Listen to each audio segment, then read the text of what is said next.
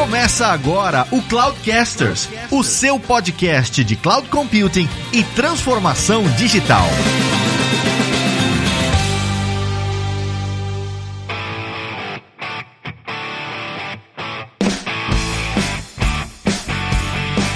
Olá pessoal, aqui é o Fabrício Sanches e morar fora não é para todo mundo. Oi gente, tudo bem? Meu nome é Tânia Storani e carreira internacional é sim para todo mundo. Olá pessoal, aqui é o Evilázaro Alves e pense assim, o recrutador é a única pessoa que é paga para ouvir o quanto você é foda. Muito bom.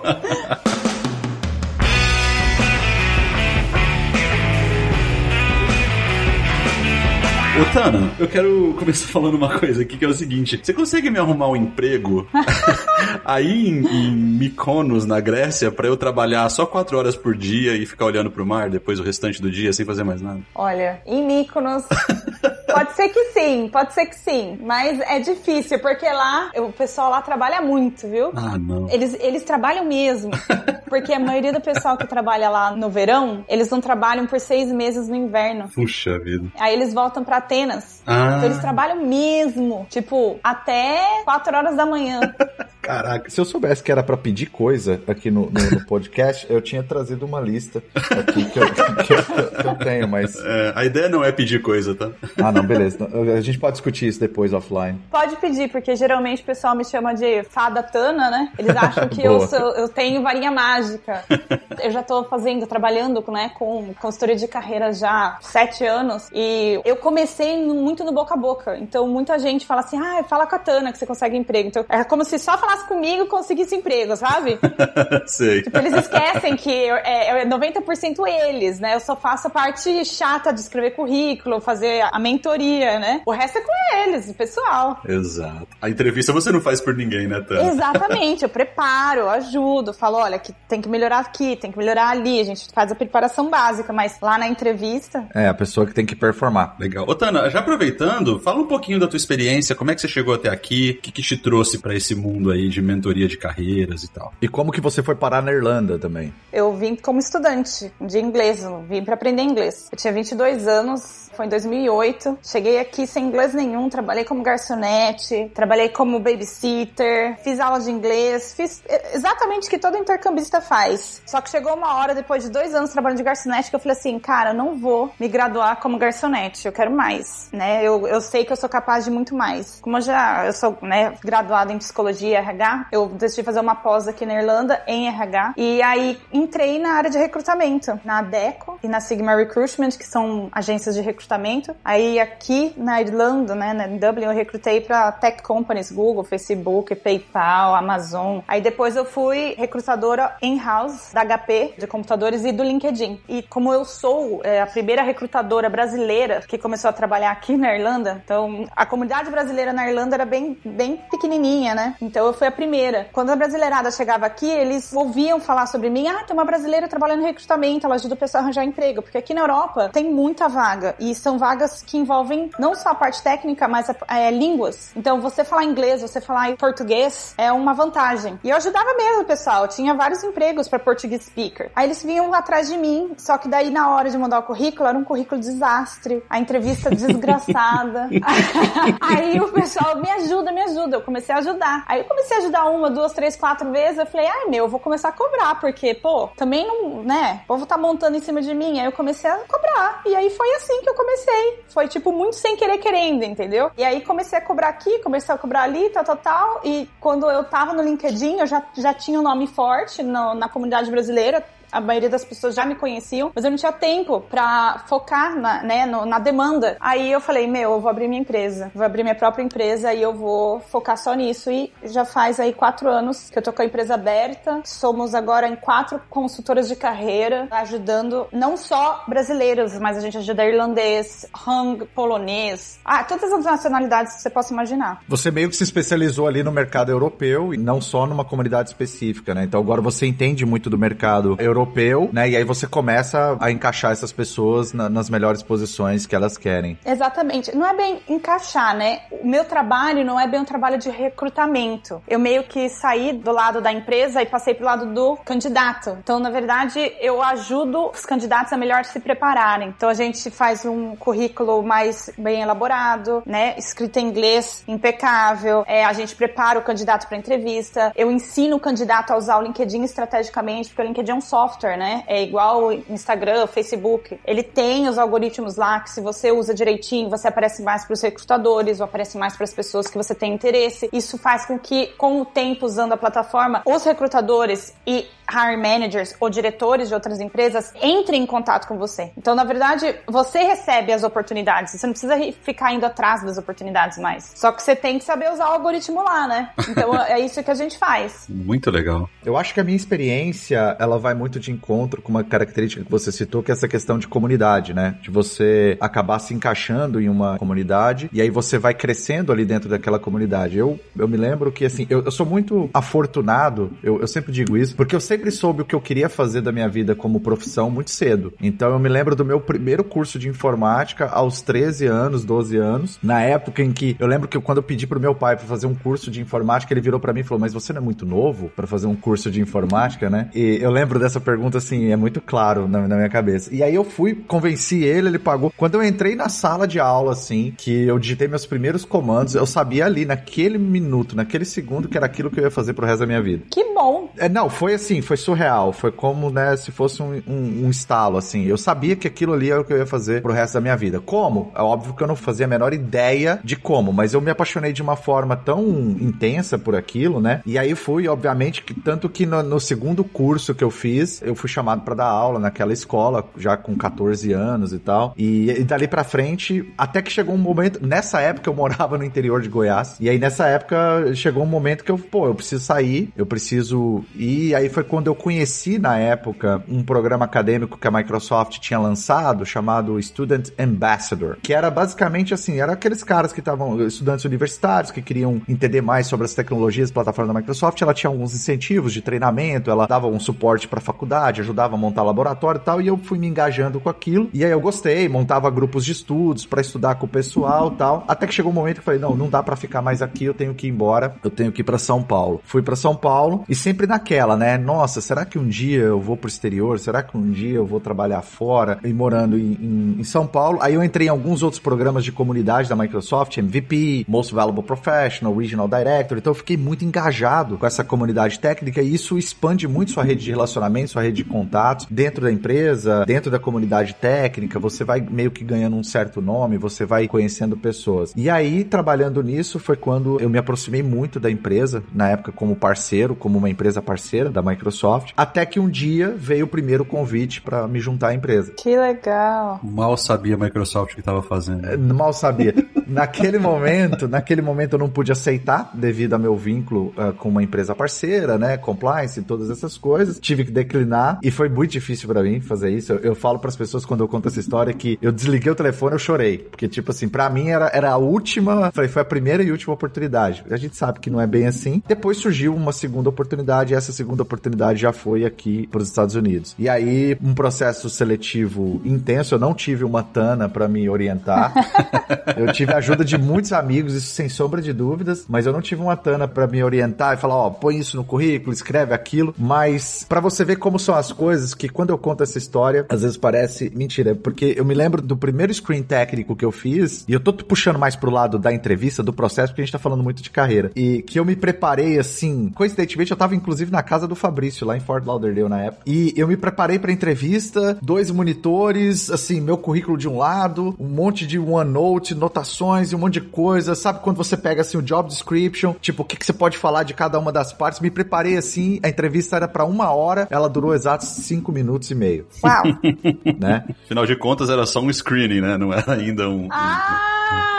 Foi foi primeiro pro screening. Ai, Jesus. É, exato. E eu, assim, todo preparado. O cara me fez três perguntas. Na terceira, ele já sacou que já dava para poder, de certa forma, avançar. E aí ele, não, beleza, tal, você vai receber um contato aí da recrutadora. Então, assim, por mais que você esteja preparado, por mais que você entenda, sempre há alguma coisa que pode surpreender. E foi um processo muito extenso. Foram, ao todo, aí, umas 10, uh, 12 entrevistas e deu certo. Então, assim, uh, e tô aqui já há dois anos, dois anos e meio. Mas, assim, eu, eu me conecto muito com essa questão de comunidade, de você, de você se conectar com pessoas, de você entender muito da empresa que você quer se aplicar, de você entender muito da cultura, de você entender muito do processo seletivo da empresa também. Porque às vezes você é o profissional certo, mas você, pelo menos eu acho que você, a sua experiência deve te contar isso também. Mas às vezes por você não entender certos detalhes é onde você fica no meio do caminho. Então acho que a minha experiência conta muito disso. E você, Fabrício? É, eu, assim, eu tenho um background um pouquinho diferente. Eu comecei com a carreira acadêmica, né? Então eu fiz,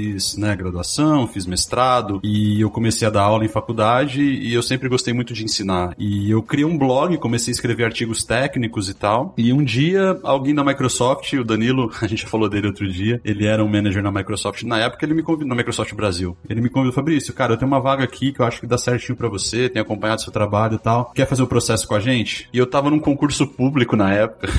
a gente já fez um episódio introdutório que a gente dá um pouco mais de detalhe da nossa carreira e tal. Eu recomendo se vocês quiserem saber um pouquinho mais. Mas basicamente eu fiz o processo, entrei. Coincidentemente, Tana, assim como você também era via Deco. Olha! A Microsoft tinha uma política, ela ainda tem, na verdade, de, de ter os vendors, né? Que ela fala dentro que ela usa uma empresa terceira para trazer o recurso, né? Porque às vezes ela não tem o PNL disponível, enfim. E aí eu entrei na Microsoft dessa maneira, na Microsoft do Brasil. Fiquei lá um tempo, depois é, saí, decidi empreender, montei uma empresa lá no Brasil, a gente desenvolveu um algoritmo, uma solução para educação e tal. Depois vendi minha parte e voltei para a Microsoft de novo no Brasil em 2015 e três anos depois veio o convite para uma posição nos Estados Unidos e aí eu vim para ser um, um Solution Architect aqui.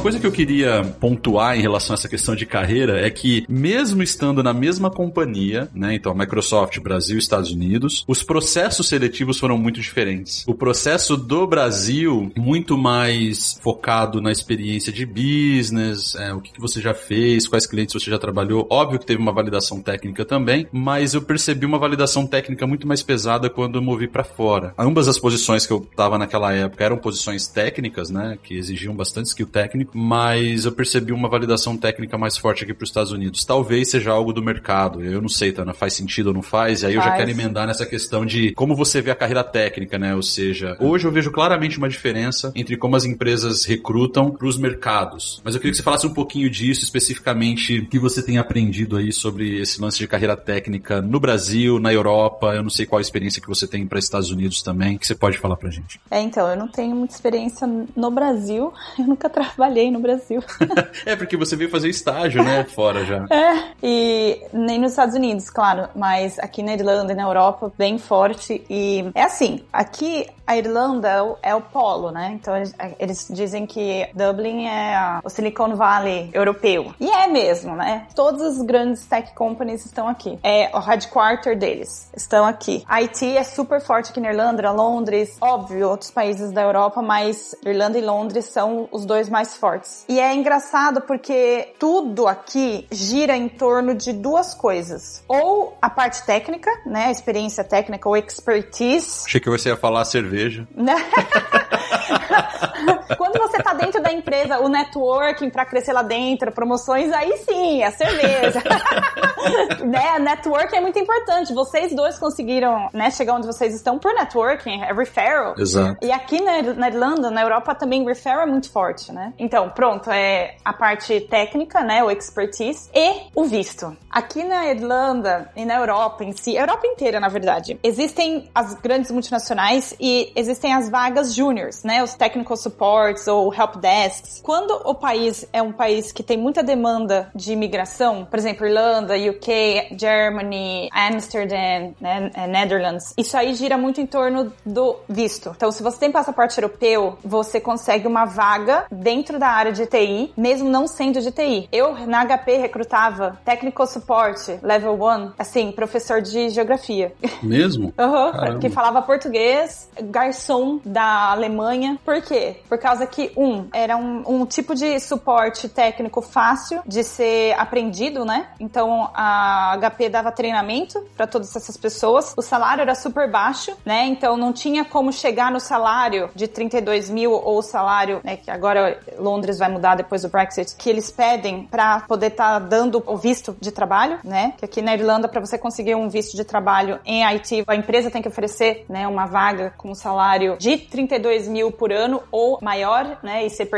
Então não tinha profissionais na área de TI e que tivessem passaporte europeu que aceitam, né? Salário de um tech support level 1. Então as empresas, eles têm muito problema de recrutar esse tipo de profissional. Então o que que eles fizeram? Meu, vamos treinar galera que não é de TI, que quer aprender, a gente dá um salário super baixo e mete no desk. Agora, por exemplo, já na Polônia, República Tcheca, outros países que não tem tanta demanda de profissionais para lá, eles pagam o visto, mesmo para quem não é de TI, para aprender TI e fazer é, level 1 tech support. Caramba, para fazer o upskilling lá dentro já. Aham, uhum, exato. Eu, eu tenho vários clientes que estão trabalhando no leste europeu, que não eram da área de TI e hoje eles trabalham em TI e com visto visto pago, né? O visto de trabalho. Agora, quando são empresas grandes, tipo Google, Microsoft, LinkedIn, Amazon, aí eles têm grana, entendeu? Então, assim, eles podem fazer o que eles quiserem. Geralmente, daí vai um processo longo, um processo bem demorado, e eles pagam visto mesmo, e eles querem o melhor dos melhores. Então, aí o foco é a sua parte técnica, né? O seu expertise, não mais o passaporte. Então, depende muito da vaga também. É, porque foi uma coisa que eu percebi muito durante o processo, e por isso que eu mencionei mencionei a questão de que, por mais que eu me preparei, né, tiveram algumas surpresas, porque eu fiquei realmente muito impressionado, não só com o volume de entrevistas, mas com a qualidade das entrevistas e o quanto que realmente o foco é na excelência, ao mesmo tempo que tem toda uma preocupação com o candidato, tem toda uma preocupação de deixar extremamente confortável. Eu fiquei, assim, muito positivamente surpreso, assim, e, e impressionado, assim, foi com carinho que eu fui tratado durante todo o processo, mas a excelência técnica e realmente ter os melhores faz parte da cultura realmente assim, principalmente das big techs, porque como eu mencionei que a, a minha parte veio de comunidade, o Fabrício mencionou algo nesse sentido também, isso apenas me, me ajudou a conhecer mais a empresa e conhecer mais a cultura, algumas pessoas e tudo mais. Mas não adianta, cara, o processo é o que vai definir se você vai entrar ou não. Sim, com certeza. É, você tem que ter os skills, né, que a vaga pede, né, obviamente. E faz sentido, né? Quando você veste o, o chapéu da Big Tech, né? E aí, só para usar os exemplos que a Tana citou, Google, Microsoft, Facebook e outras, pô, você tem o dinheiro, você tem um ambiente de trabalho super convidativo, você vai atrás dos melhores, né? Afinal de contas, isso é como o mercado gira, né? O engraçado é que, assim, eu diria assim que 60%, não, vai, 50% do pessoal que entra nessas big companies, eles já vêm de vendors. Então, os recrutadores e as empresas adoram contratar pessoas que já prestaram serviço ou trabalham na empresa empresa, né, os vendors, por terceiros. E aí, até chegar lá, você tem que também comer um pouco de capim, porque trabalhar para vendor, trabalhar como terceiro, não é fácil. Não, não é legal. Não é, não é, entendeu? E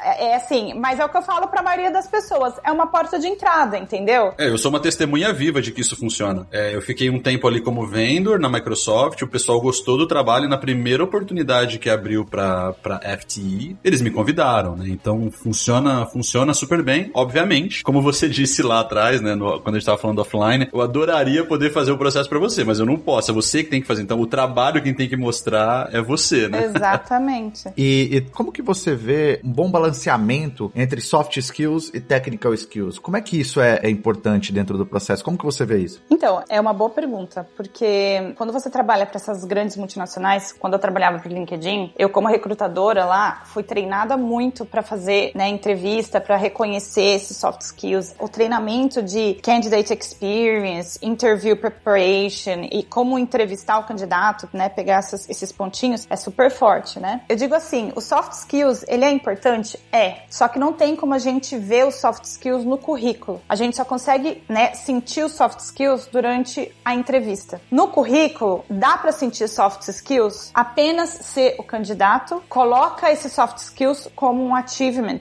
ou de um jeito que prove que esse soft skill existe. Como assim, Tana? Currículo pobre, tá? Currículo forte é o currículo que tem bastante technical skills, né? Então, técnico vai ser sempre primeiro foco. Porque vocês vão trabalhar com a parte técnica. Ponto. Então você está dizendo que já é uma triagem que o RH já faz, o recrutador já faz. Exatamente. Então, tipo assim, a parte técnica, ela é a mais importante. Porque se você não tiver a parte técnica que a vaga required, não tem como você fazer o que a empresa está pedindo para você fazer. Então, parte técnica, sim, é mais importante, tem que ter no currículo, tem que ter nos seus achievements. Aí a gente vai para a parte de soft skills. Os soft skills, como que você escreve um soft skills no currículo de um jeito que o recrutador possa entender que você tem soft skills? Assim, currículo pobre é aquele currículo que o pessoal manda para mim assim: I am good communicator, honest, é punctual. Aí tipo, tá, como que você me prova que você tem boa comunicação? Como que você prova que você é honesto? Qual o seu maior defeito? Eu sou muito perfeccionista. É, tipo, ou então o pessoal fala assim, I'm very é, result driven. Tá, ele joga a palavra lá, mas ele tá, não tem como eu saber se você é result driven ou não até o momento. É, eu nunca vi nada que você fez. É, exato. Exatamente, que ou trabalhar com você ou tentar entender se você tem esses soft skills durante a entrevista. Um currículo bom que mostre soft skills é o seguinte: você pode colocar assim, ao invés de colocar I'm result driven, lá no currículo você vai colocar é, result driven é, professional. Aí você tem que colocar uma prova. Você tem que me provar que você é result driven. Achieving all the SLAs and targets uh, within, não sei, aí os meses que você tá trabalhando. Então, tipo, tá, me dá números, me dá porcentagem, me dá provas de que você é result driven. Aí sim você consegue provar esses soft skills no seu currículo. Faz muito sentido. É, porque o papel aceita, o papel, um formulário web, ele aceita qualquer coisa, né, Tana? Mas o ponto é, Exatamente. acho que o que você tá querendo dizer é do tipo assim, ah, se você tá falando que você é, é result driven, então talvez faça sentido, dependendo da posição que você tá aplicando, você fala, olha, entreguei esse, esse, esse projeto, o impacto no business foi esse, esse, esse. Isso! Recebi o prêmio de Excellence Award porque eu entreguei esses projetos, né? Ou seja, você evidencia que você de fato é result driven e tá aqui os resultados que você conseguiu, né? Exatamente. Outra coisa legal é a parte de comunicação, né? Tem muita gente que, da área de TI que joga lá que é bom é, em comunicação ou sabe explicar coisas técnicas para pessoas que não são da área técnica. Que isso é muito importante, né? Você conseguir explicar ou pegar o requirements de alguém que não é da área técnica e conseguir conversar com essa pessoa. Então, o que, que você pode falar? De que maneira você pode falar isso no currículo? É, colocar assim, é, dei é, mais de 10 treinamentos para colegas de trabalho e gerentes a- adquirindo ou adquirindo uma boa comunicação, ou então acquiring a good communication skills or building a good relationship and communication skills. Aí tudo bem, aí você prova esse esse Esse conceito, né? esse conceito, exatamente. Eu, eu- você viu que eu tô falando metade em inglês, metade em português, né? Não tem problema. tranquilo, tranquilo. A gente acon- acontece também, acontece. Não, e, e principalmente termos do dia a dia. É, e esses termos são muito inglesados mesmo, né? Digamos São, assim. é porque eu faço currículo só em inglês e eu falo aqui só em inglês, Exato. aí, aí fica difícil pra mim falar em português, sabe? E quem tá ouvindo aqui tem que falar inglês, Tani, então tá tudo bem. Ah, é? Então tá bom, pronto.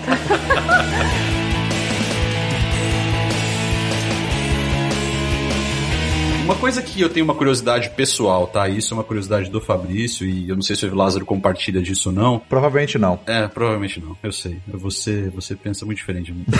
Tô brincando. Ô, Tana, você já foi de RH, já foi recrutadora de, de grandes empresas e tal. O que, que o RH leva em consideração pra falar assim, poxa, agora o Evi Lázaro é sênior? Porque ele, ele saiu do ponto A, chegou no ponto B e agora para essa empresa ele é um cara sênior, ou agora ele é um cara pleno, ou agora ele é um cara principal. Dentro da empresa, Dentro da empresa, como é que a empresa alinha essas expectativas para falar, olha, esse cara. Eu sei que pode ter uma diferença de estratégia, né? Então, sei lá, pro Facebook, o senior é diferente do que é o senior para a Microsoft, né? Mas existe algum padrão ou isso varia muito de empresa para empresa? Existem KPIs que as empresas usam para medir isso? Como é que isso funciona? Então, claro que vai de empresa para empresa, mas o que eu vejo, né, o que eu via é que a maioria eles levavam em consideração os seus os anos de experiência gerência, né, dentro da empresa. Networking, você ter uma, um, bom, um bom relacionamento com o gerente que vai te recrutar, ou um bom relacionamento com a próxima vaga que você vai, né, tá adquirindo. Ter headcount, ter a vaga. Então, ter a vaga, na verdade, é o principal, porque se a vaga não, não tem como existir, não tem como o gerente ou então o diretor provar que essa vaga é necessária, não tem como promover ninguém. Aí, quando a promoção acontece, quando abre essa vaga, a empresa ela tem que ser fair, né? Ela tem que abrir então o recrutamento interno para quem quiser aplicar. E aí, como eu falei, várias aplicações. Dessas aplicações vai anos de experiência, o expertise. Aí dessas pessoas é relacionamento. Tem que criar um bom relacionamento com a gerência. Combinação de coisas, né? Uma combinação de fatores, né? É uma combinação de coisas, exatamente. É uma coisa de oportunidade, a empresa abrir ali um bucket para senior, para principal, para o que for. É uma combinação de você fazer um bom trabalho né, na sua vaga e também de ter um bom,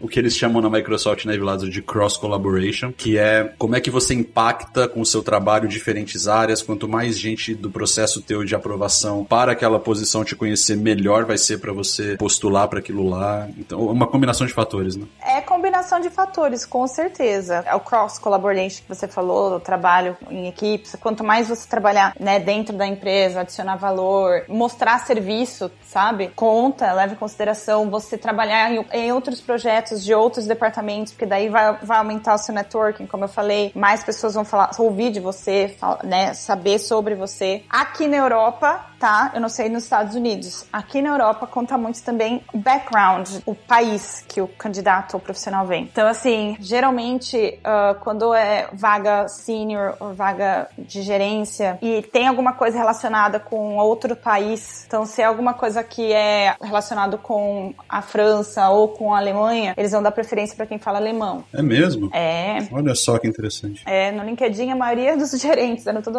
Irish, francês, alemão, Dutch. Caramba, não sabia disso não. Porque são os países mais ricos, né? São os países que trazem dinheiro para a empresa. Então, quanto mais você souber do mercado desse país, quanto mais você tiver um bom relacionamento com a parte senior, melhor. Faz sentido. Voltando ao ponto das KPIs, né, que as empresas utilizam, eu vou compartilhar com você um ponto que era um problema muito grande para mim, talvez por Fabrício também, porque a gente foi empresário no Brasil. Então a gente foi empresário, até então durante muito tempo das empresas a gente não tinha um RH estruturado, então a gente era o gerente ali, tinha que, né, decidir sobre contratação, fazer entrevista e sempre trabalhando com times técnicos, desenvolvendo projetos em times técnicos. Os profissionais frequentemente eles vêm até você e falam: "Meu, eu acho que eu sou sênior, né? Eu acho que eu sou pleno". Aí você olha do currículo do cara, tá assim, eu tô citando um caso que foi real. 21 anos, formado a um senior software developer. Nossa.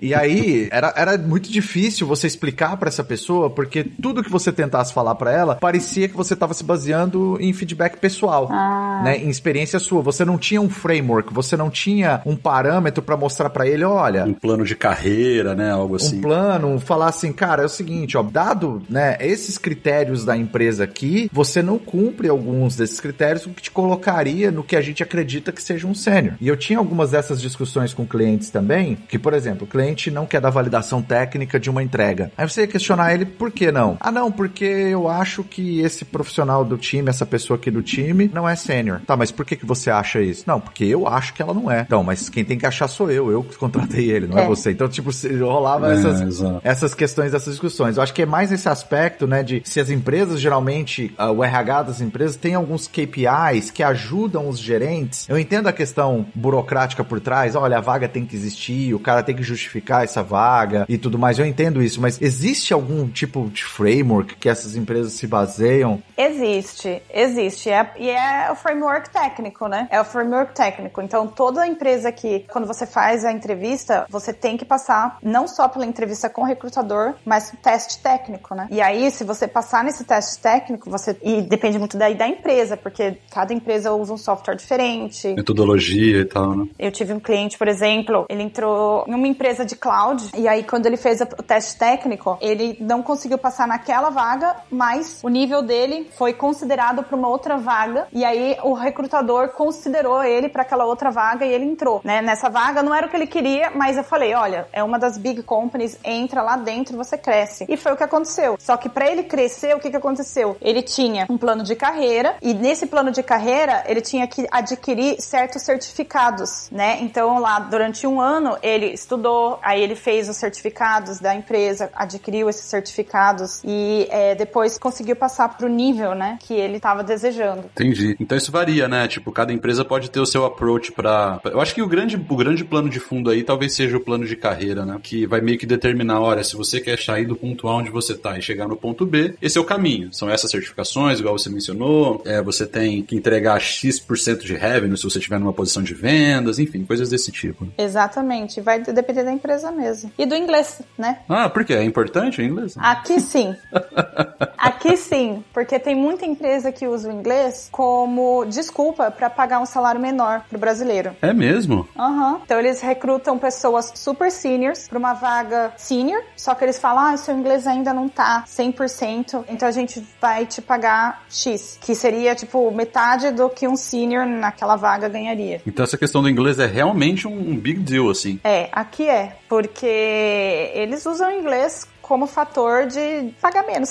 Caramba, caramba. Entendo, entendo. Mas ao mesmo tempo também, até eu queria entrar num aspecto, e eu, talvez inglês pode ser um, um deles também. Ao mesmo tempo que a gente tá falando aqui de várias dicas, né? De candidatos, de KPIs, de soft skill versus technical skills, e você tá colaborando muito com a sua experiência que você tá vendo, eu acredito que também existem muitos mitos que são criados em torno de carreira internacional, em torno de processo seletivo, de carreira técnica, e aí do inglês inglês, por exemplo, né? Às vezes pode ter aquele mito de que você tem que ter o um inglês fluente, que tem que ser 100% perfeito e que você tem que falar como um nativo e que na verdade você tem que saber se comunicar bem e passar a mensagem, o que é diferente de falar gramaticalmente correto. Uh, mas o que mais, assim, você vê que são mitos, assim, que às vezes as pessoas criam na cabeça delas, que tipo, ah, eu tenho que fazer tal coisa, que na verdade na sua experiência diz que, meu, isso não tem nada a ver, isso, isso aí que você tá, você tá focando energia no lugar errado. Ai, são vários mitos, são vários e não é só do inglês, é de currículo, de entrevista. O primeiro mito que eu sempre falo para todo mundo é o currículo de uma página. Ai, tem que ter uma página. Aqui na Europa não pode ter uma página, tem que ter mais de uma página. Eles gostam de informação, muita informação no currículo, de achievement, de números, né? Então esse é o primeiro mito. O segundo é que tem que ter inglês fluente. Não tem que ter inglês fluente. Eu sei de muitos brasileiros que entraram em multinacionais e o inglês não é fluente. Teve uma brasileira até que right? Eu fiz a preparação de entrevista dela para entrar na, na Accenture. Era suporte Facebook. E depois a preparação de entrevista eu falei, meu Deus, coitada. Ela não vai passar, porque o inglês dela é tão básico. Tipo assim, não básico, era intermediário, entendeu? Era um inglês. Não tinha uma sentença que saísse certa, vai. Dava para entender o que ela queria falar, mas assim, eu falei, não vai, não vai rolar e ela passou na entrevista. É muito da, da sua parte técnica, é muito da sua motivação, é muito do mostrar pro recrutador, né, que você é capaz de fazer aquilo que eles estão pedindo. Às vezes,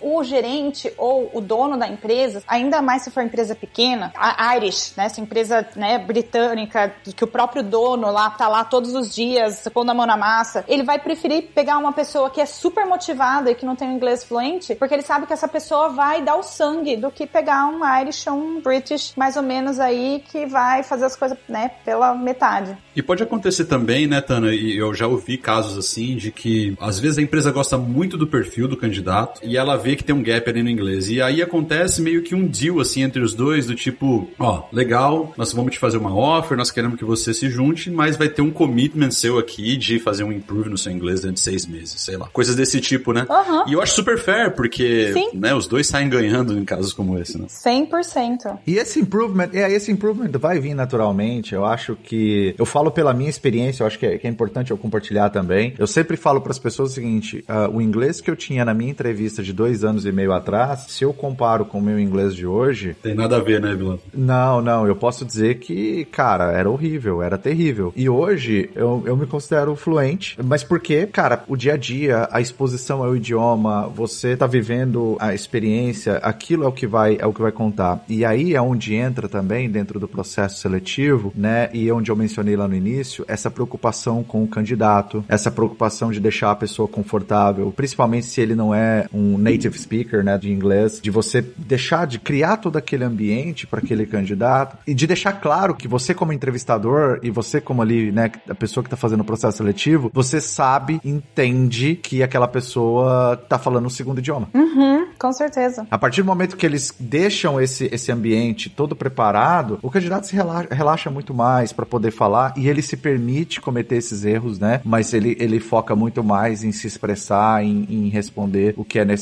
dentro da entrevista. Sim. E outro mito, né, que cai dentro do que você estava falando é que, ai, eu só vou arranjar emprego numa multinacional, não vou conseguir mais nada, tem que ser uma tech company. Porque tem muita gente que, né, acha que, tipo, tem que ser a tech company. E não tem que ser uma, só uma tech company, tem tantas outras oportunidades. Abre a cabeça, sabe? Tem tantas outras pequenas empresas, terceirização, mesmo trabalhar, né, pra comunidade brasileira. Tem muito brasileiro que abre empresa aqui e trabalha na área e contrata brasileiros. É, eu acho que faz todo sentido. E talvez talvez a Big Tech possa ser o seu grande objetivo lá na frente, né? Isso. Mas você não precisa começar por isso, né? Todos nós aqui seguimos esse caminho, né?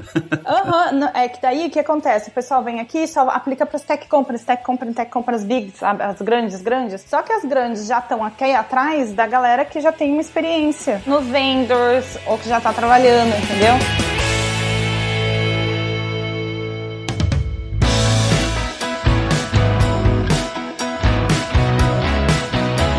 Aí, Otana, eu acho que já emenda bem numa questão também de currículo em si, né? A gente falou um pouquinho dos skills, né, que precisa ter, mitos e tal, e eu queria falar um pouquinho de currículo, porque eu sei que currículo é mega importante. Você citou aí que existem alguns mitos em relação ao currículo, e eu queria falar um pouquinho de currículo. Vamos lá, abrindo o jogo aqui, você é uma recrutadora que tá falando com uma galera técnica que tá ouvindo esse podcast aqui. Inclusive, eu até já mandei o meu currículo pra Tana pra ela dar um tapa, tá? pra ela revisar. É, inclusive, Tana, eu vou te mandar um, um pedido de quote aí depois. Não, mas assim, brincadeiras à parte, como que um recrutador lê o currículo? Então você já mencionou que primeiro ele olha a parte técnica, depois ele olha os soft skills e tenta mensurar o, né, o quão soft, digamos assim, esse candidato é. Mas quais seriam, assim, sei lá, três, cinco elementos que não podem faltar hoje, que são indispensáveis no currículo de alguém que está aplicando para uma posição na área de tecnologia? currículo é, é um desastre pra galera de TI, né? Porque, nossa. Desculpa falar, gente. Vocês precisam de ajuda. é muito básico, tem que ter mais, entendeu? Não é só a parte técnica. Claro, tem que ter a parte técnica e todo mundo coloca a parte técnica. Então, quando você vê um currículo técnico, só tem parte técnica.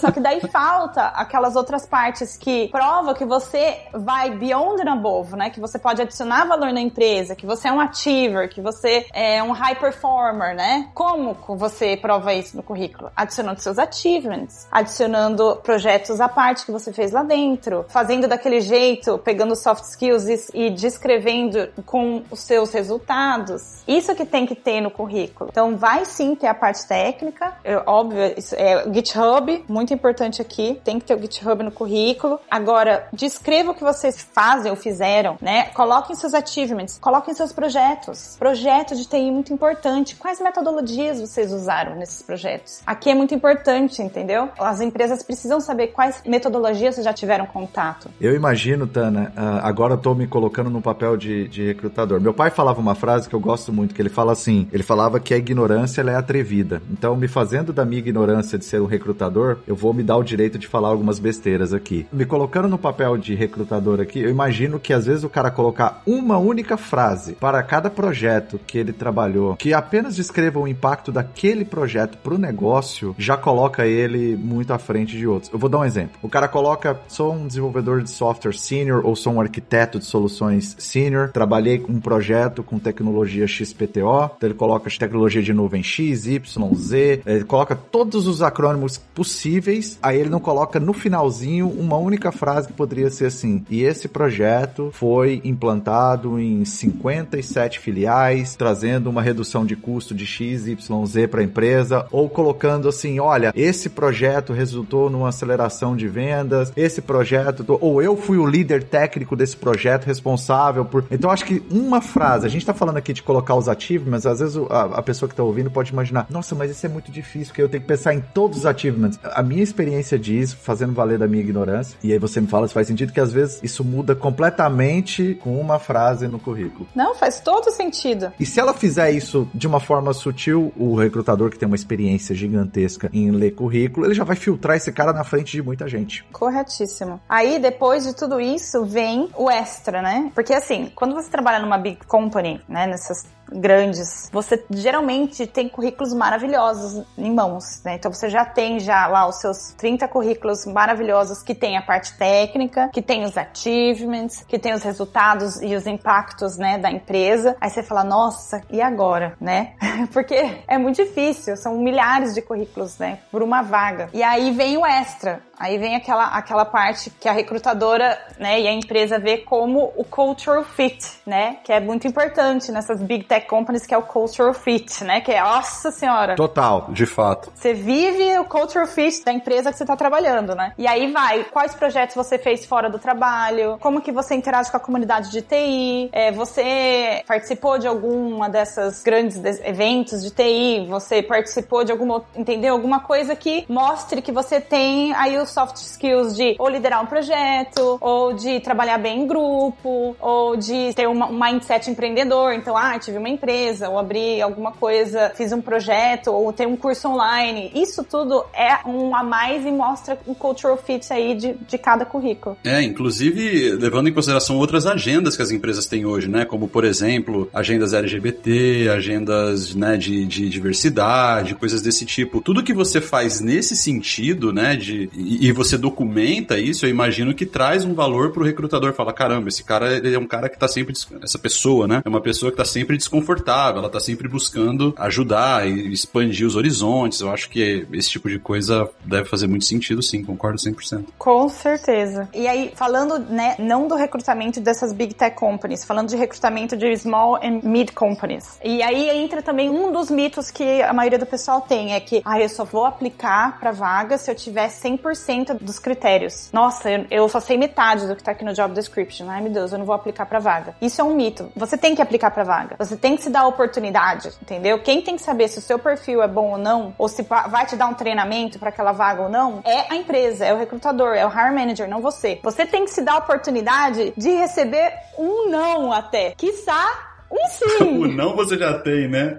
Não, o não você já tem. Agora, se você não aplicar, o não você já tem, entendeu? Agora, se você aplicar, você tem o 50% de receber o não, mas o 50% de receber o sim. Então, deixa com a empresa, né, essa decisão. Por quê? Porque as pequenas e médias empresas vão receber esses currículos que muitas das vezes pode ser que não tem toda a parte técnica ou toda a experiência que eles precisam, mas é o tipo de profissional que eles podem pagar. Ou é o tipo de profissional que eles dariam visto, né, 32 mil, você trabalharia lá numa vaga júnior eles te dariam treinamento. Eu já vi muito isso.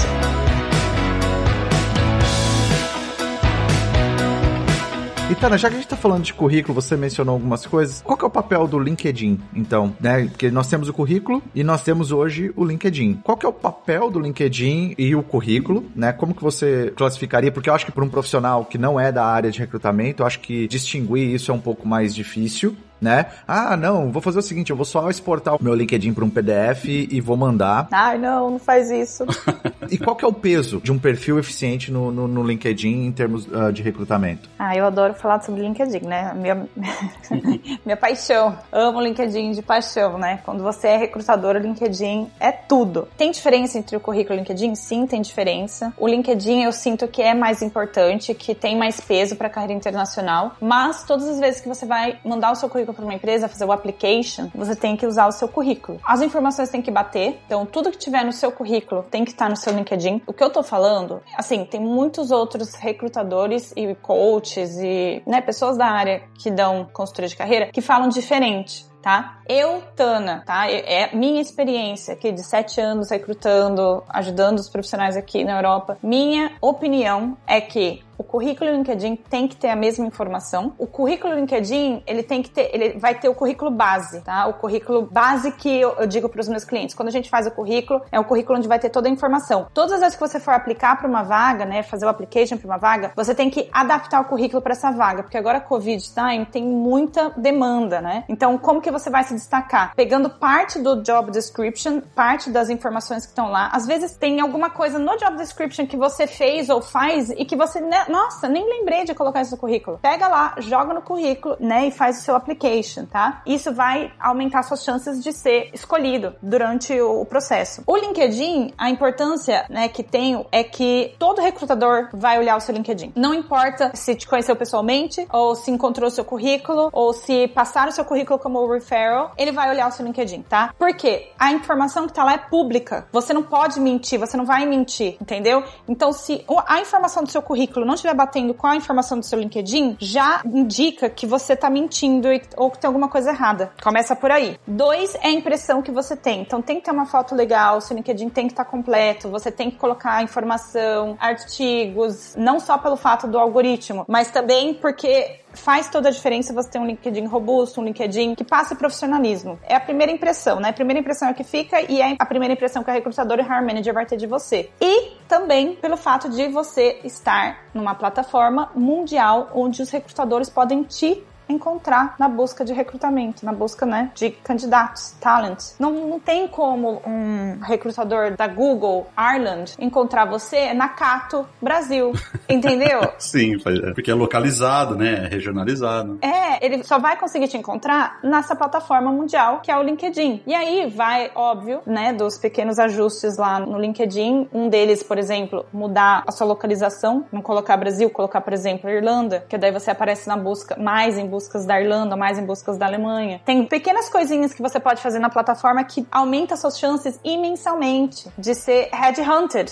É, e sem contar que eu acredito que também um, um olhar de cinco minutos no LinkedIn da pessoa também já traz muita informação que às vezes a pessoa não coloca no currículo, que já mostra aquele engajamento que a gente falou alguns minutos atrás, né? Às vezes já mostra que a pessoa escreve bastante coisa, que ela é bastante engajada. Então tem muita coisa aí que dá para retirar numa, numa olhada rápida. As recomendações Exatamente. É, concordo. Eu acho que, que isso traz muito, muito benefício para o usuário. Super. Legal. E aí, vamos imaginar então que, beleza, o LinkedIn, o recrutador, a empresa foi lá, olhou e falou: beleza, esse é o cara. Então a Tana é a pessoa que eu quero entrevistar para essa posição que eu tenho aqui. E aí eu quero fazer um pouquinho, mover um pouquinho nossa conversa para entrevista. Chegou a hora da entrevista, então. Você vai bater um papo com o recrutador e tal. Existe algum dever de casa que a gente tem que fazer? Alguma coisa que você recomenda, do tipo assim, óbvio que estudar e tal tal, entender bem, mas existe algum aspecto que você fala, olha, guys, para entrevista é importante você fazer isso aqui por conta disso, disso disso. Existe algum ou, ou não, ou depende, como é que isso funciona?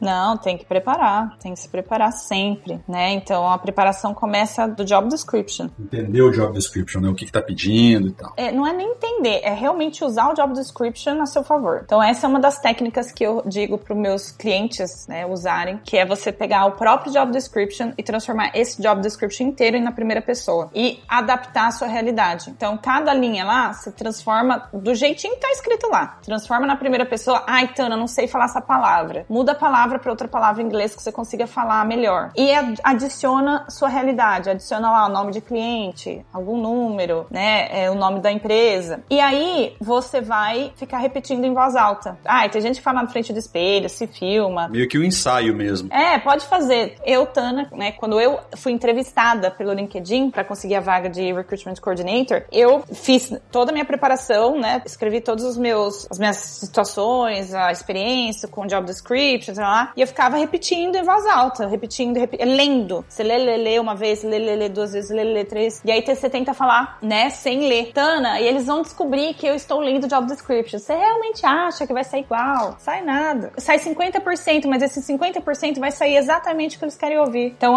essa é uma das estratégias estratégias, né, que eu sempre falo para cliente meu. Outra coisa é pegar os valores mission, vision da empresa e adaptar nas suas respostas. Então você vai lá no. Porque essas multinacionais grandes, elas usam muito, né? Value, the value of the company, the culture, the mission, the vision. E você tem que ter essas palavras-chave no, no, seu enredo, né? Na sua comunicação. Então, se eles falam que você tem que ter um entrepreneur mindset, então quando você vai falar alguma coisa no projeto, você fala assim: ah, eu tive a ideia de né, fazer esse projeto e é eu que gerenciei tudo sozinho, é bem entrepreneurial, entendeu? Você joga a palavra. Você vai jogando, entendeu? A palavra que é da visão e da missão que eles estão procurando. Passa para eles que você, né, tá alinhado com a expectativa que eles estão procurando. Exatamente, exatamente. E, óbvio, né, ter aí os seus, pelo menos, eu digo, pelo menos entre quatro a cinco situações preparadas para as perguntas de competency-based questions, que sempre cai pergunta de competência, né? Pergunta de competência é aquelas perguntas que eles te remetem ao passado,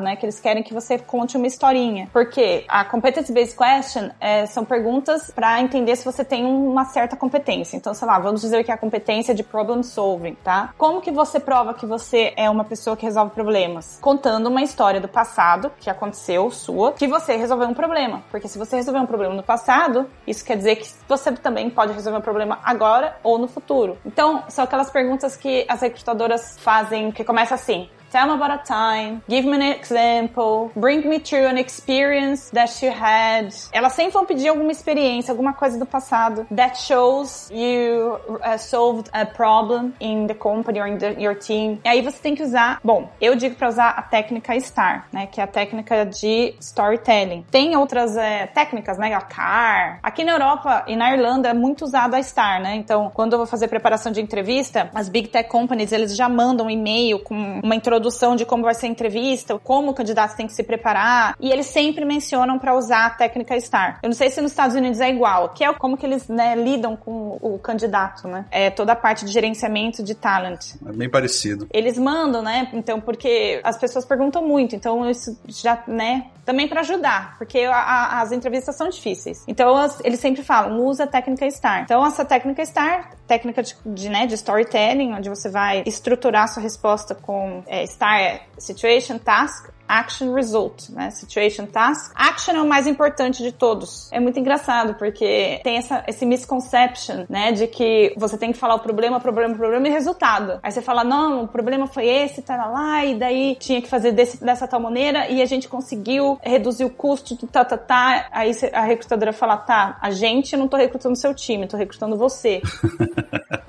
Eu quero entender o seu papel nesse negócio. Exatamente. O que, que você fez passo a passo para chegar lá? Que é o action. Então, eu fiz isso, eu no brainstorm dei ideia de tal coisa, eu levei pro gerente e trouxe todo o planejamento, eu, eu, eu. Aí vai o result. O result pode ser bem básico, bem straightforward. Ah, conseguimos chegar a esse resultado. O gerente mandou um e-mail pro diretor e mencionou meu nome, fiquei muito feliz e proud. Isso é um resultado seu, é um achievement, uhum. entendeu? Só que a galera não esquece. Don't be shy né? Tipo. Exatamente. É o momento onde você tem que se vender. A entrevista é o que eu falo para todo cliente meu. Cara, entrevistas são o único momento que você tem uma pessoa na sua frente sendo paga para ouvir o quanto foda você é. Exato.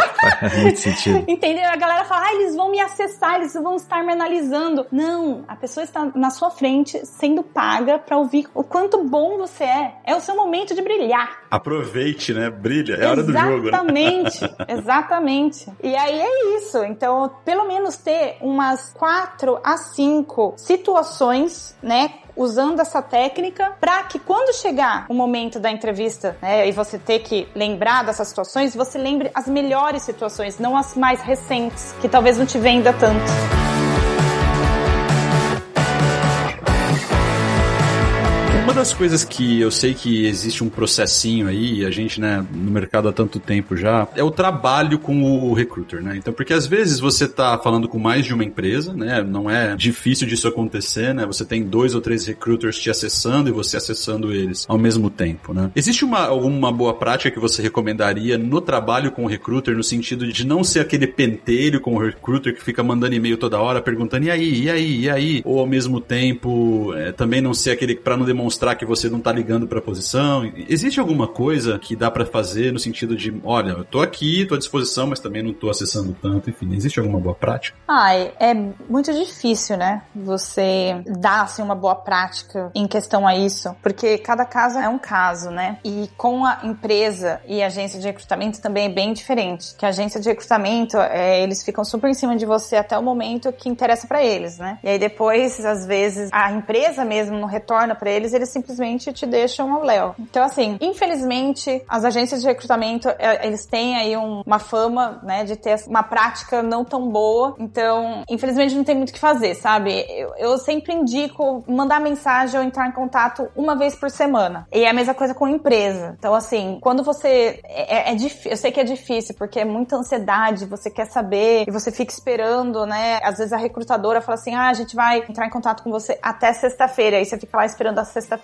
e aí dá cinco e meia, ninguém te mandou e-mail, ninguém te ligou e nada. Aí você fica, nossa, e agora? aí dá essa ansiedade. Uma vez por semana é o um indicado. E presta bem atenção nos deadlines que a recrutadora ou o headhunter te dá. Então é sempre interessante você perguntar na entrevista qual é o próximo passo ou quando que você é, mais ou menos né, tem ideia de quando vai ouvir um, um feedback ou uma resposta. Daí você tem que se guiar a partir dessa data. Então se a recrutadora falou assim, ah, muito provavelmente até quarta-feira a gente vai estar, tá, né, entrando em contato com feedback. Se quarta-feira não mandou e-mail, manda um e-mail quinta-feira. Oi, tudo bem? É, espero que esteja tudo bem, né? É, I hope you, you're well and safe, porque agora com Covid você tem que, né, uhum. começar um... É, essa é a boa prática, né? essa é uma ótima prática, começando tipo, I hope you're well and safe. E aí você, né, diz assim, olha, durante a entrevista você mencionou que é, estaria em contato até quarta-feira, né? Só tô touching base to know if you have any update in regards to my application and my interview. Pronto, é isso. Legal. Dicas úteis, porque às vezes a gente, na ansiedade de querer resolver essa situação e tudo mais, você acaba sendo chato e, né, e estressando o outro lado. E ao mesmo tempo, às vezes tem um grande gap entre a sua conversa e o recruiter to get back to you, né? É. Então, é, é uma situação meio, meio tensa, assim. Exatamente. E se a recrutadora ainda não entra em contato, não manda e-mail, você pode até usar alguma desculpa, alguma coisa do tipo assim, ai, esqueci de mencionar alguma coisa na entrevista, tô mandando esse e-mail só pra avisar que eu esqueci de falar tal, tal, tal coisa na entrevista, ou meu notice period, ou qualquer coisa, alguma coisa besta, entendeu? Ou alguma coisa importante. Também pode ser legal só pra dar um reminder pro recrutador. Porque você nunca sabe o que, que tá acontecendo do outro lado, né? É isso que eu tô falando, é muito difícil falar, porque o recrutador pode estar esperando o feedback do hire manager, o recrutador pode ter esquecido você, isso acontece muito. Sim. O recrutador pode estar esperando pelo headcount. Então, isso já aconteceu comigo no LinkedIn, então a gente tinha lá todas as entrevistas feitas e o departamento de finanças, né, de finance, não liberava o headcount pra gente, tava tudo já entrevistado. Pra fazer a offer e tal, né? É, pra fazer o offer, entendeu? Porque em multinacional grande, o processo, né, de recrutamento é longo e, e não envolve só o time de recrutamento, envolve o time de finanças, budget, o próprio hire manager, o time do hire manager, entendeu? E no final das contas, é, o headcount não veio com o total que a gente estava esperando. A gente teve que rejeitar um monte de candidato de uma língua específica, aliás, todos os candidatos daquela língua específica, né, árabe, porque não veio o headcount. E aí, o que, que você vai falar pro candidato? Entendeu? Tipo, não é porque você não foi bom. Perfeito. Você tem aspectos que fogem também do controle, às vezes, do recruiter, né? Do controle, exatamente, entendeu? Então, assim, é muito difícil. Legal. Não, ótimo. As suas dicas foram super úteis. Vou anotar aqui para usar no futuro. Ô, Tana, uma, uma estratégia que eu sempre tive, né, desde que eu entendi um pouquinho de como funciona esse mundo corporativo e tal, eu sempre utilizei essa técnica e utilizo até hoje, é a técnica de conversas informacionais. Então, é, mesmo dentro da Microsoft, quando eu fui mover de uma posição para outra, às vezes fora, né, quando você tá olhando por algo fora da companhia que você tá e tal, eu gosto muito desse approach de conversa informacional, que basicamente é, você pega ali aquele job, você vê a posição aberta, você fala, caramba, essa posição é algo que eu gostaria de fazer, e aí informalmente, fora de qualquer processo seletivo, que ainda não iniciou, obviamente, você vai lá no Hire Manager, dá um ping nele, manda um e-mail, ou manda, se você tiver um contato mais próximo, enfim, manda uma mensagem e tal. Fala, cara, eu queria bater um papo de 15 minutinhos com você para entender essa posição aqui que você tem no seu time, como ela funciona, para eu falar um pouquinho do meu perfil e para você ver se faz um sentido o meu perfil com essa posição. Ou seja, fazer um papinho ali de 15, 20 minutos informacional sobre a posição. O que, que você acha disso? Isso funciona? Funciona, é uma boa prática, não é? Super funciona, é uma ótima prática. E eu indico muito fazer. E, assim, eu sei que eu vou falar isso, não era pra eu falar, porque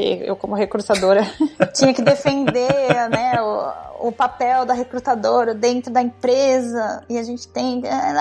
Mas quem manda é o hire manager. Não tem que fazer. E essa conversa tem que ser com o hire manager, né? Então, assim, eu já vi várias coisas dentro das empresas, assim, acontecendo que, é, por exemplo, o hire manager já entrevista sem antes passar pelo recrutador. Acontece direto, né? Nossa, aí é um estresse, porque aí você tem que educar o hire manager, entendeu? Você fala, olha, tem que ser fair, tem um processo, a gente tem que abrir para todo mundo, porque isso é preferencialismo, nananana, entendeu? Então, assim, tem também o, é o papel da recrutadora, né, e tudo isso. Outra coisa é, a pessoa fala com o hire manager, aí vai, aplica pra vaga, a recrutadora re rejeita, aí o candidato fala, mas eu falei com o hire manager, ele falou que eu sou perfeito pra vaga, aí a recrutadora vai, fala com o hire manager e volta, aí põe a pessoa no processo, entendeu? Quem manda é o hire manager, não adianta. É, porque o dinheiro, no final das contas, sai do, do centro de custo dele, né, então a palavra final é, é dele. É, ele, ele é o dono da vaga, ele que vai ser a pessoa que vai gerenciar esse employee, entendeu? Então, assim, quem tem que escolher a, última palavra é do hire manager. Só que, assim, né, tem toda aquela política dentro da empresa. Tô falando de multinacionais grandes, né? Não essas pequenininhas. Pequenininha Sim. é o próprio gerente, às vezes, ou o dono da empresa, né, fazendo a entrevista. Papum, é uma entrevista só, já entrou, vou pagar seu visto. Nossa, cliente meu às vezes fala assim, Tana, mas foi assim, duas semanas, eu, eu já tô aplicando pro visto. Eu, eu sei, empresa pequena. É assim. Exato. É, é, diferente, né? Você corta etapas, né? Mas é, de fato, eu já vi acontecer, já aconteceu comigo, tá, Tana? Uma situação muito parecida com essa. Eu fiz um processo de entrevistas inteiro, fui aprovado, o hire manager chegou a ligar pro meu, teoricamente, former manager, né? Pra falar, olha, eu vou fazer uma offer pro Fabrício na semana que vem e tal. Ele só esqueceu de validar com a RH, né? Nossa. E, e a hora que ele chegou pro RH, eu quero fazer uma offer, o RH, mas como assim? A gente não tem nenhum, nenhum caso aberto aqui e tal, no sistema e tal. Poxa, voltei para esse processo inteiro de novo. E é importante mencionar o seguinte, que é a questão do, do RH, é que às vezes o RH mede coisas que o hire manager não mede, né? É importante dizer isso. Então, às vezes o hire manager adorou você pra posição, você tem os skills técnicos que aquela posição pede, mas às vezes o RH vai levantar uma flag do tipo assim, ó, o cara é selfish, o cara não consegue trabalhar em grupo. Ele vai des- desequilibrar o time. Exato, você quer isso, entendeu? Então eu acho que esse processo ele existe por uma razão, né, Tana? É pra que todo mundo fique na mesma página e tal. Então eu imagino que esse, esse desafio de trabalhar com os hire managers não deve ser fácil, não. É, não é fácil. Mas assim, é rewarding, né? Eu acho que eu, eu ganhei muita experiência trabalhando no LinkedIn. Foi é, maravilhoso, porque é aí que você entende o quanto as relações humanas, né? A comunicação, networking é importante e é vital durante o recrutamento, durante, até mesmo durante o seu, o seu dia a dia lá, né? Na empresa. Promoção. É muito legal. Não, eu, eu imagino o tanto que você deve ter acumulado de experiências.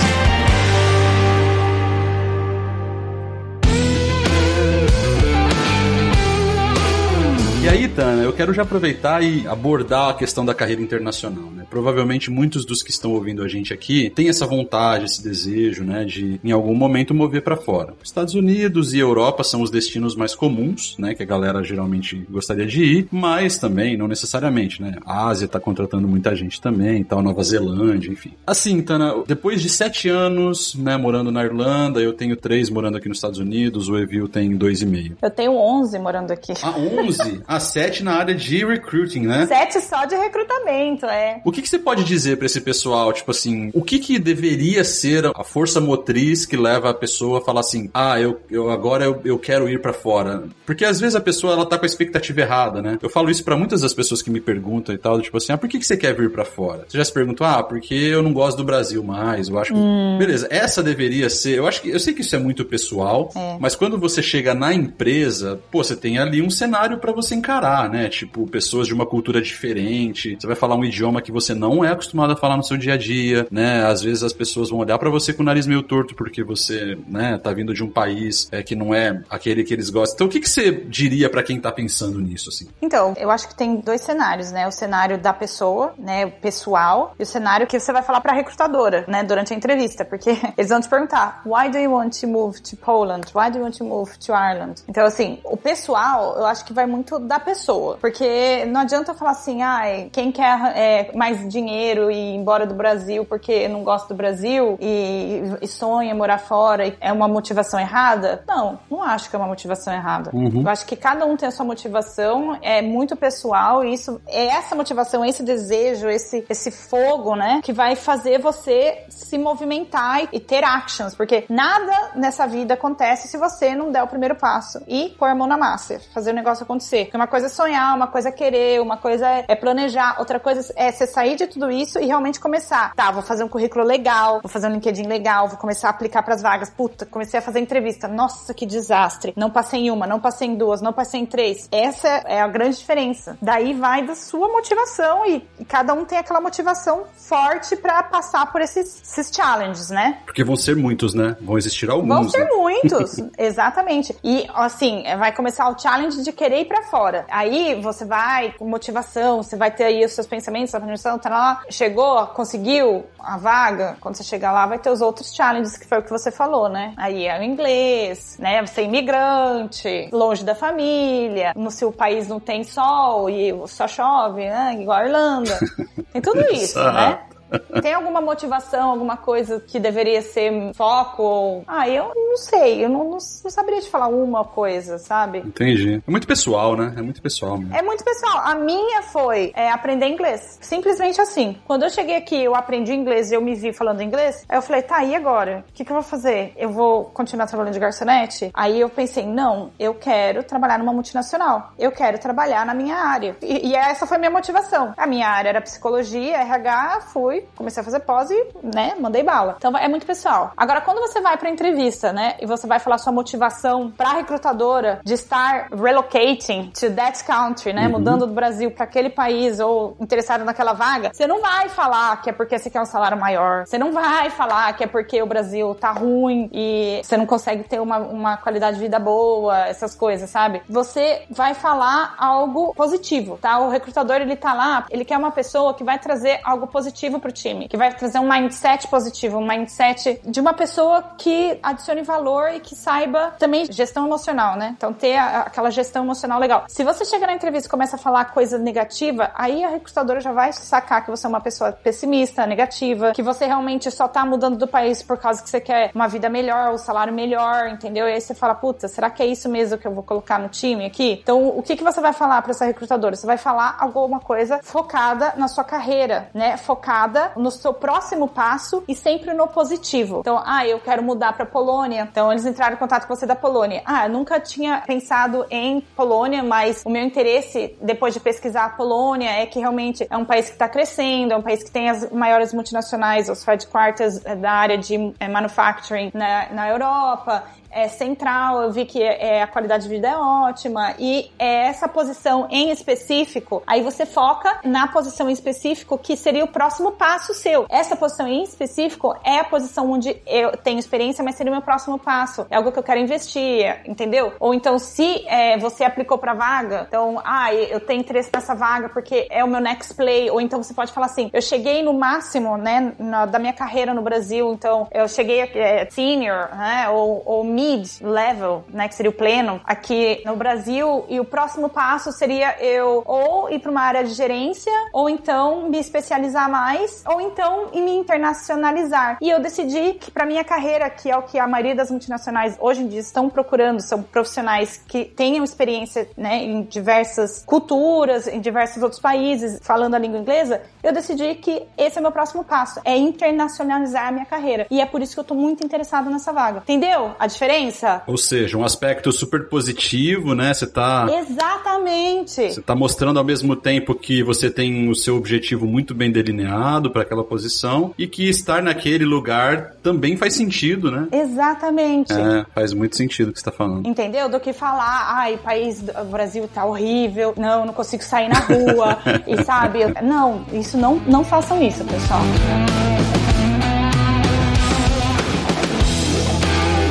Você mencionou um pouquinho anteriormente sobre documentação. Então, para ser claro, assim, para ir para a Europa hoje, o que você precisa para trabalhar na Europa é um, é um visto de trabalho. É isso, né? Na verdade, são duas coisas. Se você tiver passaporte europeu, é uma questão de tempo. Você não precisa nem ter inglês. Você pode ir para Portugal conseguir um emprego. Portugal está abarrotado de vagas de TI. É mesmo? Olha só. Nossa, eu tive um cliente, só pra você ter uma noção, ele era SAP Consultant, super senior. Fizemos o currículo e ele tava tentando Irlanda, London e Portugal. Mas, cara, em menos de semanas, assim, ele já conseguiu uma vaga em Portugal. E foi com a família, né? Então, tipo, três semanas ele já tava empregado, com tudo pronto e, e, e feito pra, pra mudar pra Portugal. Mudou pra Portugal, em um ano ele abriu a própria empresa pra terceirizar brasileiros na área de TI. Caramba, você tá brincando, olha só. Juro por Deus, eu ajudo ele mandando Java Developers. Então, é, todo mundo que entra em contato comigo, eu mando pra empresa dele. A gente tem uma parceria.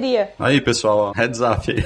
Então é assim, se você tem o passaporte europeu, é muito mais fácil de você conseguir emprego, é uma questão de tempo. Se você não tem o passaporte europeu, aí sim vai depender de duas coisas. Uma sempre o visto de trabalho, né? Então é, isso aqui é básico. Ou seja, aquele visto para entrar na Europa de turismo, essas coisas assim, não serve, né? Não serve. Então o, o que vai depender de duas coisas. Uma, do visto de estudante. Então se você vier como estudante. Então se você vier como estudante inglês ou você vier fazer um mestrado ou uma pós-graduação, por exemplo, na Alemanha, se você fizer uma pós-graduação, depois da, da pós ou da, do mestrado, o governo da Alemanha te ajuda a encontrar emprego. Olha que legal. De tão in need, né, que eles estão por profissionais qualificados. Outra coisa daí do visto, né, de estudante seria o país, né? Então, depende muito do país para você conseguir o visto de trabalho. É, alguns países são mais fáceis do que outros, né? Então, por exemplo, na, na Irlanda está se tornando cada vez mais difícil conseguir o visto de trabalho, porque a demanda está muito alta, tem muita gente vindo para cá e muita gente qualificada. Antigamente, developers júniors ou sem experiência que acabaram de sair da faculdade conseguiam vagas, visto, né, pago, e a empresa treinava eles. Agora, esquece. Júnior e sem experiência não entra, não tem visto pago, porque tem tanto profissional sênior bom aqui na Irlanda que esquece. O governo entende que você não precisa trazer mais, né? Tipo... Não, não é nem o governo, não é o governo não, é só as multinacionais. As empresas mesmo. Aham, o governo,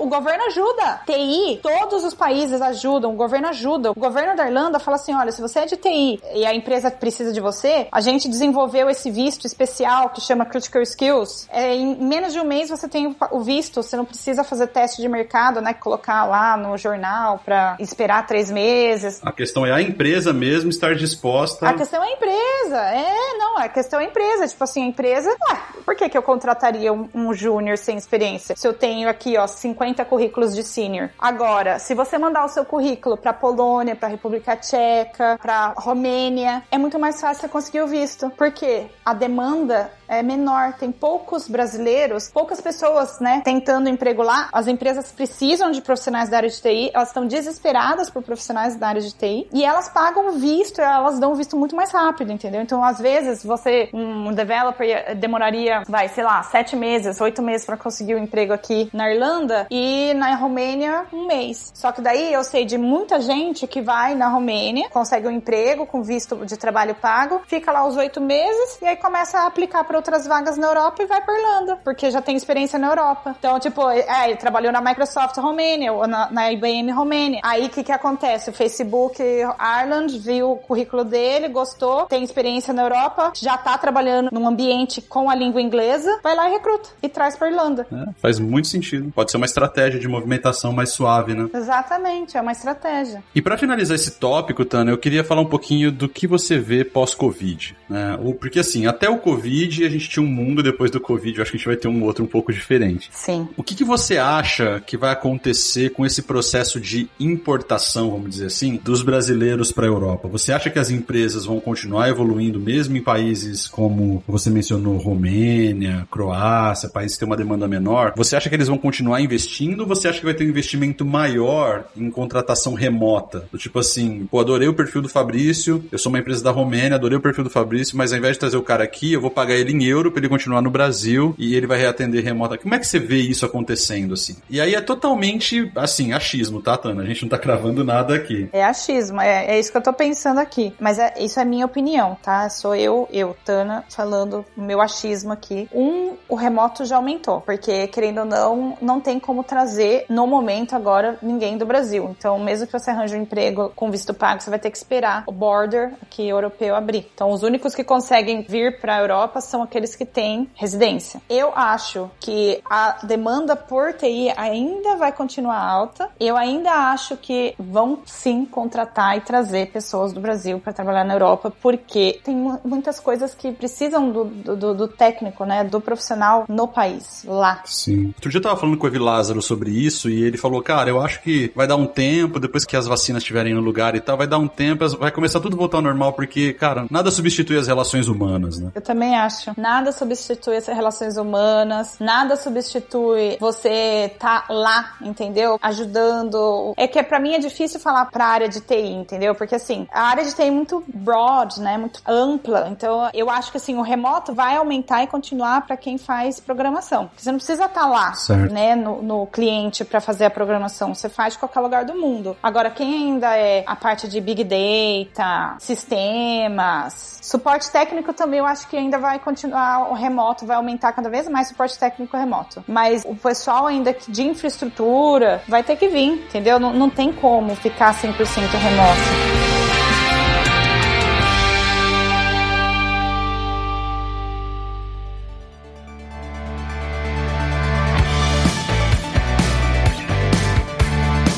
Eu queria agora puxar já, Tana, pra gente finalizar. A gente tá indo pros finalmente aqui, considerações finais, então. Ah. É, eu também adorei. Adorei o papo também. Eu tinha que fazer isso. Por mim ficaria aqui muito tempo, mas enfim, todos nós temos aí a, as agendas para seguir. O que, que você gostaria de deixar de mensagem para quem tá ouvindo a gente aqui? Se você pudesse fazer um statement e falar, olha pessoal, olhe para isso e tal, que isso vai fazer diferença na sua carreira, going forward, tipo, o que, que você diria? Olha, eu diria que, primeiramente, comece a fazer aula de inglês daí do Brasil, né? Então, aula de inglês não é na escola de inglês. Tem um monte de app agora que você fala com pessoa, né, nativos. Então, comece aí fazer, invista nisso, porque dá resultado, dá retorno e você vai melhorar a sua comunicação durante a entrevista, tá? Dois, faça um bom LinkedIn e um bom currículo. Assim, você pode tentar fazer sozinho, só que eu indico sim contratar um profissional, consultor, me contrate. Contrate Olha, a Tana. Minha, minha... contrate aqui, ó, www.storanicareers.com. Nós temos um time maravilhoso que pode te ajudar aí, porque assim, tem muito achismo, tá? Nessa área de currículo e LinkedIn. E achismo, ele não vem das melhores pessoas. É, sempre vem de um amigo, sempre vem do amigo que é gerente, sempre vem de alguém que fez o currículo passando numa empresa e falou: Ah, mas eu passei na empresa e eu fiz o currículo desse jeito, né? Então, assim, a pessoa não tá sendo paga para fazer o seu currículo, ela tá falando da experiência dela em cima da sua, que às vezes pode não ter nada a ver. De boas intenções, o inferno tá cheio, né? Exatamente, entendeu? Ela não vai sentar com você e ficar e tá, e aí, como que foi, qual que foi os seus achievements? O que, que você trouxe trouxe de resultado. Ela não vai tirar o supra-sumo da sua carreira, como um profissional, um consultor vai fazer, né? Então, sim, contrate um profissional, eu realmente indico. E não é só para currículo, tá? É currículo e LinkedIn. Terceiro é, você tem que ser cara de pau. Cara de pau em relação a começar a criar relacionamento com pessoas que você não conhece, mandar mensagens para recrutadores e para pessoas da sua área em diversos lugares do mundo, pedir referral. Ai, meu Deus, Tana, mas que vergonha falar lá com uma pessoa que eu nunca vi na vida para mandar o meu currículo para essa vaga. Cara, ele vai ganhar dinheiro do referral bônus, entendeu? Tipo, exatamente. Tá, mas não adianta você também mandar a mensagem pro accountant da empresa ou para o compliance da empresa, porque a galera é tudo dentro da caixinha, entendeu? Tipo, ai meu Deus, não vou mandar o currículo de uma pessoa que eu não conheço, é contra os policies da empresa. Manda para um vendedor. A galera de vendas é super cara de pau. Eles, claro, meu amigo, né? Eles estão pensando no dinheiro do referral bônus. Claro, pode mandar o currículo, eu mando, não tem problema nenhum. Ou alguém da sua área, né? Entre em contato com alguém. E é tudo como você fala com a pessoa, né? Cara de pau, sim, só que sempre polite. Sempre eu digo que nessas mensagens que você manda e cria, para networking, você tem que ser ativo passivo, né? Então, tipo, você tem que mandar a mensagem, só que não é aquela mensagem, oi, tudo bem? Você pode falar comigo? Eu tô procurando emprego. Não, é tipo assim, oi, tudo bem? Nossa, vi que você é super sênior e tem essa certificação, né, de XPTO e eu estou muito interessado em investir nessa certificação porque esse é o meu próximo passo na carreira. Adoraria saber se realmente valeu a pena para você. Perfeito. É um approach diferente. Quando a pessoa receber essa mensagem, ela vai falar: Caraca, que legal! Ele tá, né, procurando saber se é o, o que ele quer. Eu vou ajudar. O, o, o, ser humano já tem essa tendência de querer ajudar o próximo. Aí você vai começar a conversar com uma pessoa que tá lá na Alemanha, que é da sua área. E aí ele vai te dar umas dicas aqui, dicas ali, conversa vai, conversa vem. Ele vai falar: Ai, manda o seu currículo, manda pro meu gerente. Pronto, foi feito o networking. Já abriu uma porta, né? Exatamente. Então, assim, é toda a sua comunicação, é o jeito que você entra em contato com a pessoa, é o, o jeito que você aborda, né, as pessoas para fazer network. Mas tem que ter cara de pau, tem que mandar, tem que pôr em ação seus planos e sonhos. Se você não pôr em ação, nada acontece. Muito bom. E viu? Bom, o que eu diria é, eu acho que pensa da seguinte forma, a partir do momento que você pensa em se aplicar para uma vaga, né, independente se é uma carreira internacional ou não, então vou separar para um conselho mais geral, né, uma consideração mais geral e depois para internacional. Se você pensa em se aplicar para uma vaga, conheça a empresa, né, tenta entender a cultura daquela empresa, o quanto que você se encaixa nela, o quanto que você gostaria de estar tá trabalhando naquela empresa, porque você vai dedicar assim uma boa parte interessante da sua vida para essa empresa, né? Então assim, no meu caso, como eu contei lá atrás, eu já sabia muito claramente claramente o que eu queria fazer e logo também eu já queria, eu já sabia muito claramente qual empresa que eu queria trabalhar, né? Que no caso era a Microsoft. Então para mim foi fácil, mas eu sei que não é para todo mundo, eh, não é tão fácil assim tomar essa decisão. E se você quer se preparar para uma carreira internacional, cara, converse com muita gente que já trabalha no exterior, selecione com muita cautela o país que você quer morar, né? A gente falou muito do inglês, o inglês é fundamental, assim, a gente falou que não é, não precisa ser perfeito, não precisa ser, mas cara, investe nisso, investe em, em, em ter uma boa comunicação em inglês e dica que eu acho que funciona muito, que eu sei de amigos que conseguiram oportunidades incríveis, pegando o gancho que a Tana falou de ser cara de pau. Se você foi num evento internacional e você tá numa palestra, faça network, conheça pessoas, faça pergunta durante a palestra, apareça, apareça. É, é muita gente pede oportunidade por simplesmente não falar, por simplesmente não se expor. Ficar envergonhado, né? É, é, não se expor, exato, não se expor à situação. É claro que você não vai fazer uma pergunta idiota qualquer ou é, simplesmente aparecer, mas se você alinhar isso com o conteúdo que você tem para entregar, entendeu? Com certeza você aumenta muito suas chances aí de estar tá sendo visto, de estar tá sendo lembrado e de conseguir uma oportunidade. Essas seriam as minhas, minhas dicas e considerações. Muito bom. E do meu lado, pessoal, eu falei já isso em alguns episódios para trás e isso é o que me motiva. Então, assim, se você tá é, pensando em mover para fora ou tá considerando seriamente essa possibilidade e tal, uma coisa que eu te recomendo fortemente a fazer é construir um plano mesmo de ação, né? Então, poxa, eu quero uma vaga de desenvolvimento desenvolvedor na Irlanda, né? Então, fazer um mapeamento de quais possibilidades seriam, ser super autocrítico do ponto de vista de entender qual é o ponto da sua carreira que você tá e se aquela posição naquela empresa ou naquelas empresas estão aderentes ao que você gostaria de fazer e tudo mais, e aí criar um plano de ação mesmo. Quais são os skills que você precisa trabalhar para conseguir é, aquela posição que você está almejando. O Evilazo, a gente já falou aqui durante o podcast sobre a questão do inglês, super importante, ainda que não em nível fluente, mas né, importante, mas também a questão dos, da, dos skills técnicos, né? Então, porque você programa, sei lá, em C Sharp,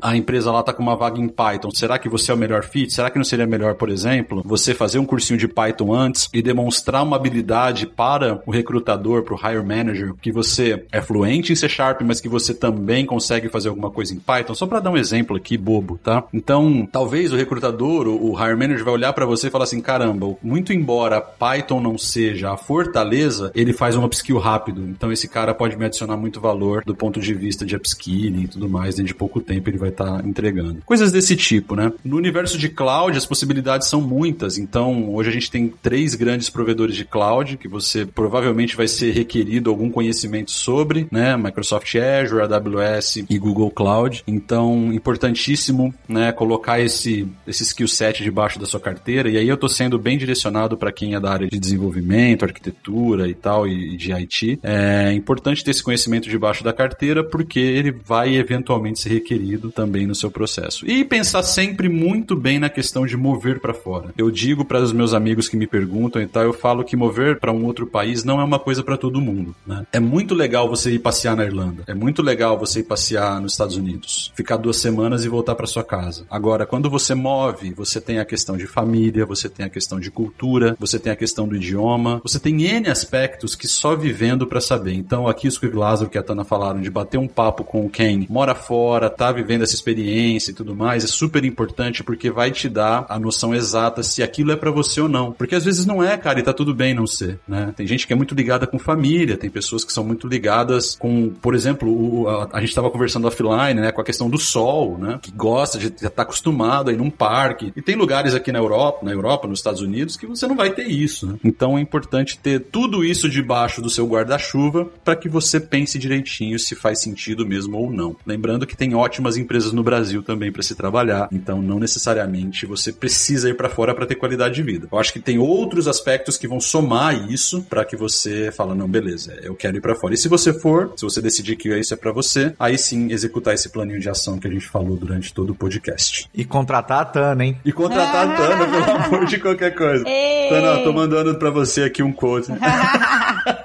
eu, eu não posso falar muito, porque eu, eu tenho certeza que o serviço que a gente presta é, é foda.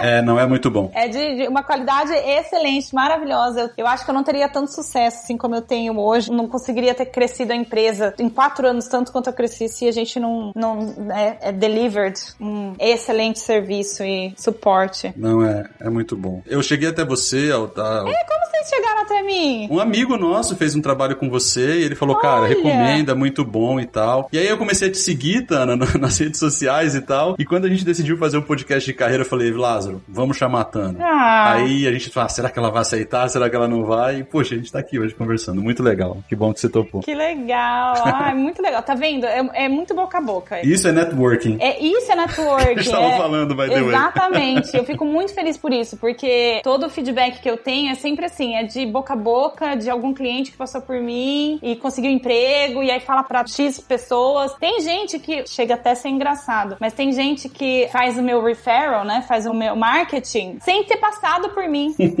então fala assim: ah, uma amiga minha, ela falou de, sobre você, Tana. Eu falei, ah, que amiga, ah, você não conhece, ela não, ela não comprou seus serviços. Eu, ah, mas ela falou que você é maravilhosa, que você é ótima, que o seu time. Não, não, não. Eu, legal. não, eu, eu falo, ó, eu, eu confio, eu confio no, no meu taco. A gente vai colocar no post desse podcast o link para o site da Tana, tá? As referências de como você encontra ela nas redes sociais. Então fique à vontade, fala com ela, bate um papo. E pessoal, para quem tá ouvindo a gente até agora, muito obrigado e até a próxima. Tchau, gente. Obrigado, pessoal.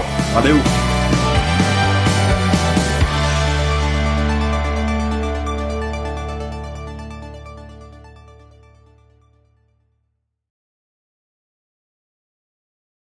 Este podcast foi editado por Radiofobia, podcast e multimídia.